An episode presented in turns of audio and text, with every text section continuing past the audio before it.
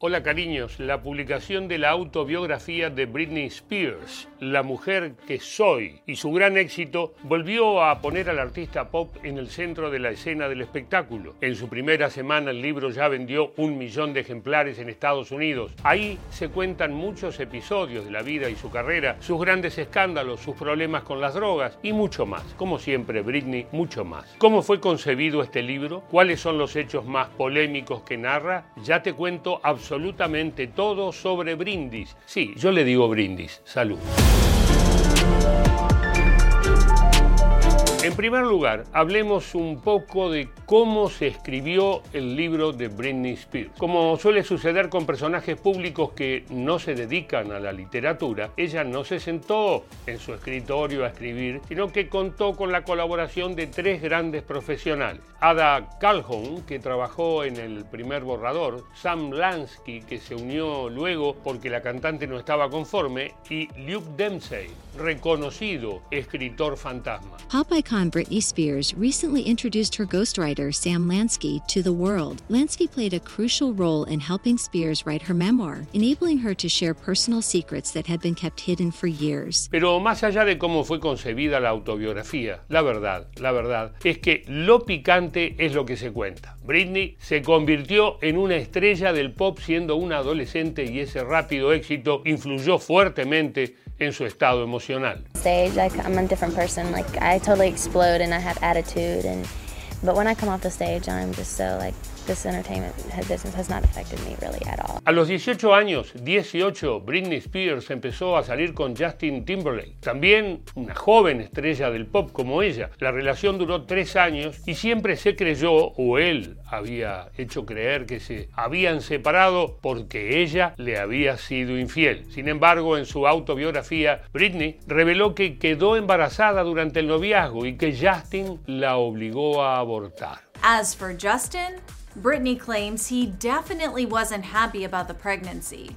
He said we weren't ready to have a baby in our lives, that we were way too young. If it had been left up to me alone, I never would have done it. And yet Justin was so sure that he didn't want to be a father. I want to be a young mom. That's that's my dream. You can judge me however you want, but that's what I want. Unos meses después de separarse de Timberlake, Britney se casó con Jason Allen Alexander, su amigo de la infancia, pero el matrimonio fue anulado 55 horas más tarde. Según cuenta la cantante, solamente quería ver cómo se sentía estar casada. You know, I love Britney to death, so I, I that's that's not um, the story I remember. But um, whatever whatever she was told she had to say about that for the book, I respect that, and uh, you know I support her 100%. El año 2004 fue vertiginoso para la estrella pop. A comienzos de año fue su primer casamiento y en septiembre del mismo año se casó por segunda vez, ahora con el bailarín Kevin Federline, con quien había salido apenas unos meses. El matrimonio tuvo dos hijos, Sean y Jaden, pero como casi todo en la caótica vida de Brindis, las cosas se desbandaron. Tres años después se divorció con una feroz batalla legal por la custodia de los niños. Uh, portraying herself as very concerned about her drug problem. As he says, he said that actually his divorce came after he caught her um, intoxicated on high. It's all documented, and he claimed that she was trying to breastfeed the kids, the babies, right after. And of course, it's a hearsay because there's no proof that, she really breastfed the, the, babies afterwards.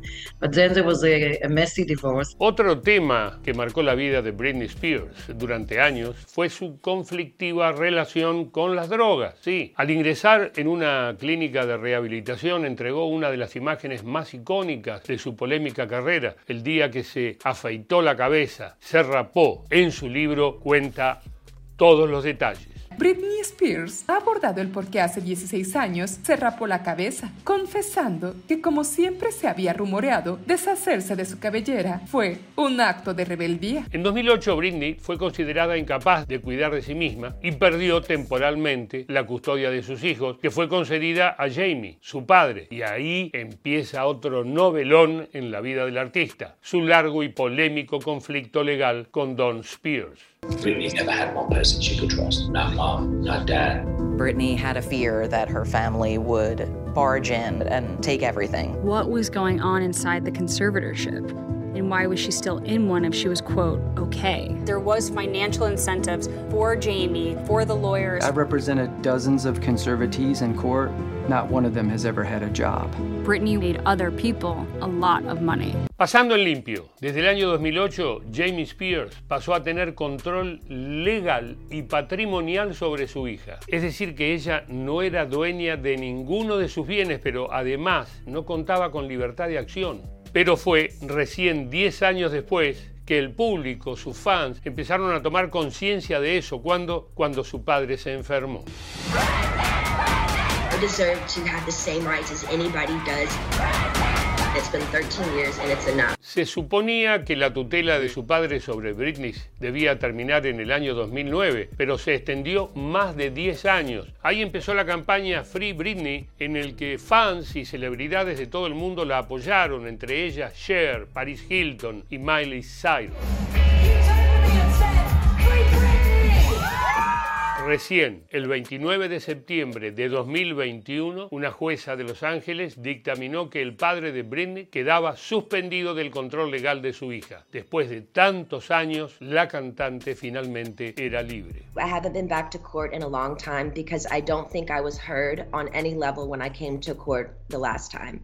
I brought four sheets of paper in my hands and wrote in length what I had been through the last four months before I came there. I couldn't even have a conversation with my mom or dad really about anything. I told them I was scared, and I, my doctor had me on six different nurses with this new medication come to my home, stay with me, to monitor me on this new medication, which I never wanted to be on to begin with. Como vemos, la vida de Britney Spears es claramente una historia para ser contada en un libro y para vender millones de ejemplares. La publicación de su autobiografía significó no solo una fuente de grandes revelaciones, sino inclusive un alivio para ella. De hecho, hacia el final se permite reírse de sí misma y dice, si me sigues en Instagram, pensabas que este libro iba a estar escrito en emojis, ¿verdad? Britney writes she's ready for her next chapter, explaining freedom means I don't have to perform for anyone, on stage or off stage. Freedom means that I get to be as beautifully imperfect as everyone else, and freedom means the ability and the right to search for joy in my own way, on my own terms. Señoras y señores, la escandalosa y agitada vida de Britney Spears. ¿Y vos, ya sos una o uno de los millones de personas que leyeron su libro? Bueno, ok, acá está. Salud, chau, hasta la próxima. ¿Te gustó el informe? Dale, seguinos en Spotify. De ese modo vas a poder escuchar y compartir todos los contenidos de Filo News.